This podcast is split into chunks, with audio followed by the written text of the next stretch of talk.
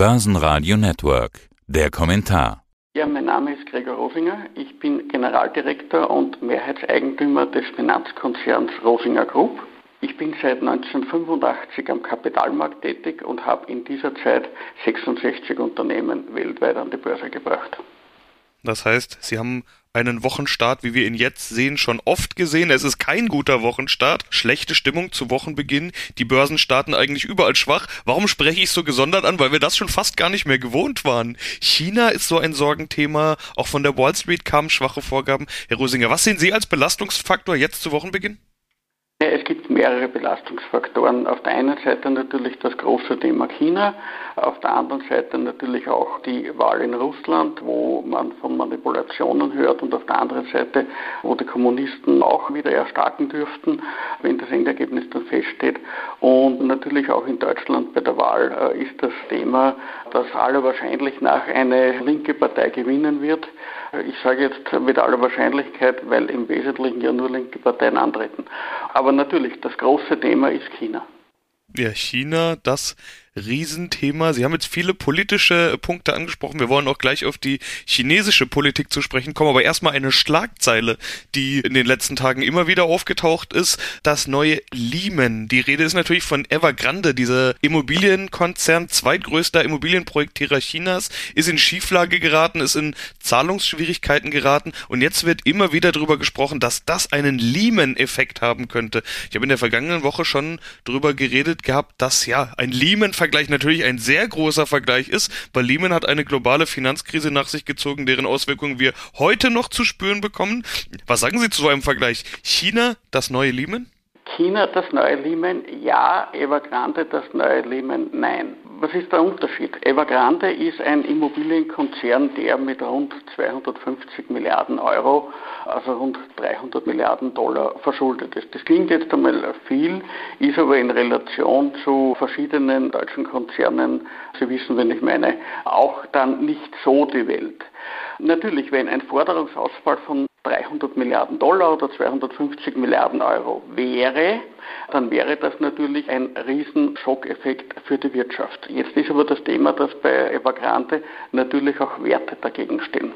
Bei Evergrande stehen Immobilien dagegen. Es ist mittlerweile so, dass seit einigen Tagen Evergrande bereits an Investoren, die ihr Geld zurück wollen, Immobilien überträgt und so hier entsprechend Schulden abbauen kann.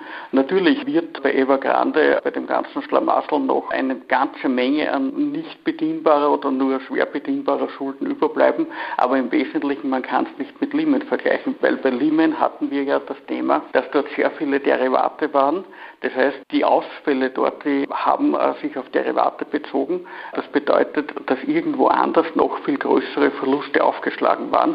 Und wenn Sie sich zurückerinnern können an die Lehman-Situation, wusste man ja oft tagelang auch nicht, bei wem welche Derivate im Endeffekt lagen. Das heißt, wo im Endeffekt also die Schockwellen zu spüren sein werden. Bei einer Evergrande ist die Situation deutlich überschaubarer.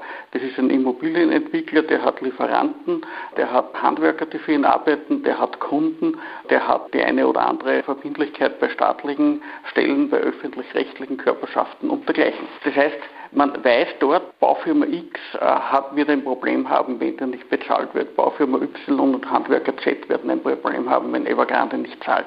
Aber man kennt genau die Auswirkung und das Umfeld und kann dann von diesem Umfeld aus weiter Schlüsse ziehen. Das war bei Lehman nicht der Fall.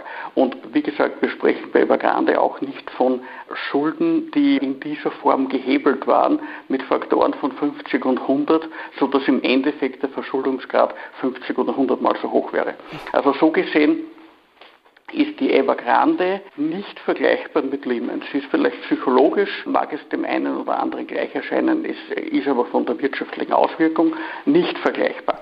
Aber ich habe vorhin erwähnt, China das mögliche neue Lehman. Genau, da wollte ich gerade einhaken, das wollte ich genau an der Stelle gerade auch aufgreifen, dass ich gesagt habe, jetzt haben Sie vorhin schon was ganz Richtiges gemacht, nämlich gesagt, äh, Evergrande nicht das neue Lehman, China vielleicht das neue Lehman. Und da kann man ja sagen, nicht nur Evergrande ist ein großes China-Thema, sondern vor allen Dingen diese Regulierungseingriffe, die die chinesische Regierung seit einigen Monaten vornimmt. Wir hatten die Bildungsaktien, wir hatten die Gaming-Aktien, Internet-Aktien, zuletzt selbst Alibaba als Internetgigant Gigant, chinesischer Internet Internetgigant mit Alipay in den Fokus geraten und, und, und. Also die Fälle häufen sich und da fürchtet man doch, dass da noch mehr kommen könnte. Alles zugespitzt auf die Frage, wer ist der Nächste? Ist das der Faktor, bei dem man sagen könnte, China könnte zu einer tatsächlichen Bedrohung für die Börsen werden? Naja, es ist das Thema, dass grundsätzlich man unterscheiden muss zwischen kurz- und langfristigen Aussichten. Man hatte natürlich den Effekt in den letzten Jahrzehnten, dass man sehr viel die Wertschöpfungskette ausgelagert hatte. Man denke nur an die Smartphone-Produktion, zum Beispiel von Apple und dergleichen die ausgelagert wurden nach Asien, speziell nach China. Das betrifft auch österreichische Unternehmen, die ihre Chipproduktion nach China äh, ausgelagert haben und dergleichen. Wenn wir uns aber jetzt anschauen, ist dieser wirtschaftsliberale Kurs, den die chinesische Regierung gefahren hat, einige Jahrzehnte lang, mittlerweile mehr oder weniger vorbei. Wenn ich mir vor Augen halte, dass vor einigen Jahren bereits begonnen wurde, Punktesysteme einzuführen, in dem systemkonformes Verhalten mit Punkten, also mit Reisemöglichkeiten und dergleichen belohnt wurde, dann ist das etwas, was wir in den dunkelsten Zeiten des Kalten Krieges gehört haben, das angeblich irgendwo in Russland stattfinden soll. So, genau dort sind wir jetzt teilweise wieder angelangt. Man liest mittlerweile, dass in China zum Beispiel bestimmte Aussehens- und Verhaltensregeln, bestimmte Kleidungsregeln mehr oder weniger wieder vorgeschrieben werden. Man versucht zum Beispiel den Männern Schönheitsoperationen zu verbieten. Ich selber bin kein Mann, der eine Schönheitsoperation machen würde, muss ich auch dazu sagen. Aber ich denke, man sollte marktwirtschaftlich frei genug sein, um diesen Zugang auch Männern zu ermöglichen. Es gibt ja immer wieder Fälle, wo einer einen Unfall gehabt hat oder sonst doch etwas und dann eine Rekonstruktion haben möchte. Und dort ist es so, dass man hier bereits in diesen Schritt eingreift. Zuerst über die gewollten und verschönernden Operationen und über das Aussehen und man beginnt jetzt dann auch den Männern und den Frauen vorzuschreiben, wie sie sich zu verhalten haben, wie sie ja, systemkonform leben. Wenn man ein bisschen Geschichte gelernt hat, dann kommt einem sehr schnell dann der Vergleich in den Sinn eines Helden der Arbeit oder einer deutschen Mutter. So ähnlich wird das in China meiner Meinung nach enden, wenn dieser Trend nicht gestoppt wird, nämlich in einer tatsächlich auch wirtschaftsilliberalen Diktatur. Jetzt haben Sie schon erwähnt, dass Gaming-Aktien zum Beispiel unter Druck gekommen sind, einfach weil die Gaming-Branche entsprechend reguliert worden ist. Der Zahlungsdienstleister Alipay soll zerschlagen werden. Alibaba als großer Internetversandhändler, als Plattform soll also neue Regularien unterworfen werden. Und all das geht natürlich in Richtung einer Zentralisierung. Das heißt, man denkt wieder in die Richtung, wie hat der chinesische Arbeiter in der Idealform auszusehen? Der Held der Arbeit. Was hat die Chinesin zu tun? Nicht die deutsche, sondern die chinesische Mutter. Aber im Endeffekt ist es dasselbe. Und das wird natürlich dazu führen, dass China sich national abschottet. Man braucht nur schauen, was China mit den Uiguren macht zum Beispiel, was China in Tibet macht.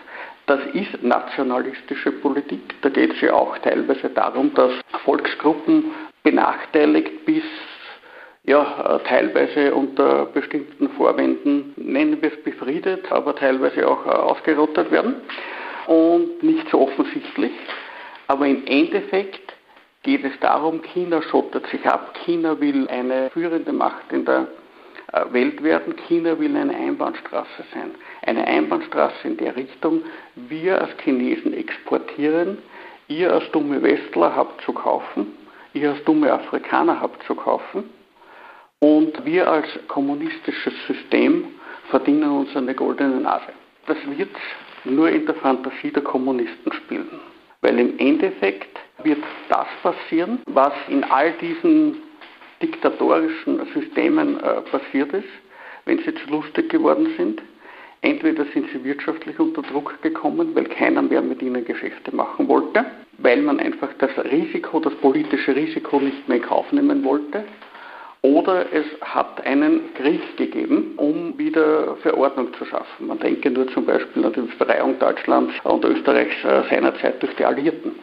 Das wird man bei China nicht machen können. Das ist ein Staat, der über eine Milliarde Einwohner hat, ein sehr großer Flächenstaat, aber man wird China wirtschaftlich unter Druck setzen können, indem man einfach bestimmte Produktionen nicht mehr nach China verlagert, sondern diese in politisch stabilen Ländern, zum Beispiel in Osteuropa, zu etwas geringeren Discounts, also höheren Lohnkosten als in China natürlich, fertigen lässt. Und man muss natürlich auch rechnen, dass auch das eine oder andere nordafrikanische Land, das natürlich deutlich höhere Lohnkosten hat als China, als potenzieller Lieferant auch einspringen könnte. Aber das sind doch jetzt ganz langwierige Entwicklungen, die Sie hier beschreiben. Äh, Sie haben ja vorhin selbst gesagt, jetzt muss man unterscheiden zwischen kurzfristigen und langfristigen Aktionen und Reaktionen. Wir sprechen ja jetzt, wenn wir über die Verlagerung gesamter Produktionsstandorte und Lieferantenzyklen und so weiter zu sprechen, da sprechen wir über eine Dekade oder mehr. Das ist also doch ein, ein langfristiger Belastungsfaktor für die Börsen dann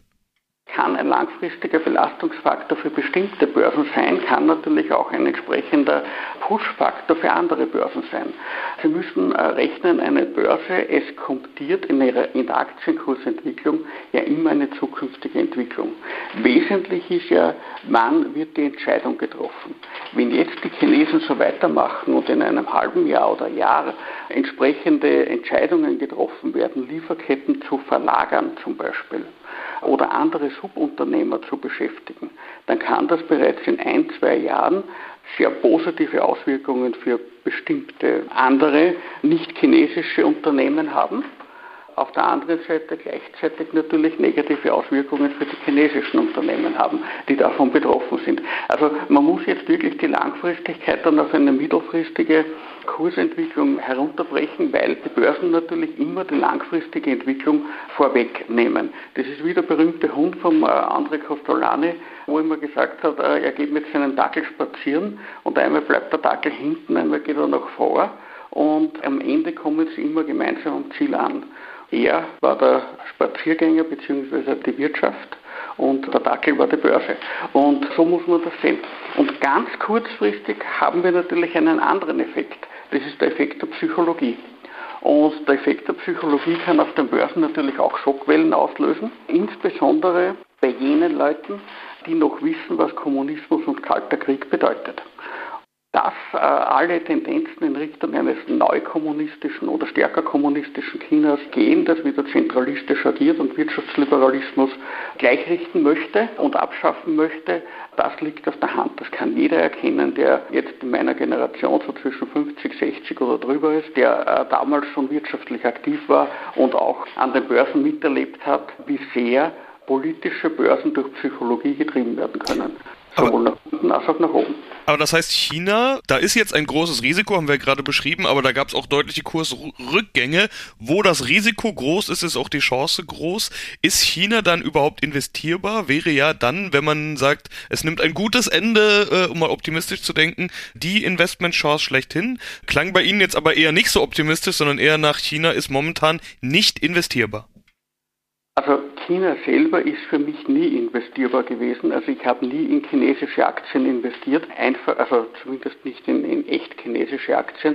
Bis 1997 waren für mich die eine oder andere Hongkong-Aktie interessant, weil natürlich dort die Briten das Sagen gehabt hatten. Ja. Aber seitdem die Chinesen das Sagen haben, ist China für mich nicht investierbar. Ich mache mit Kommunisten keine Geschäfte.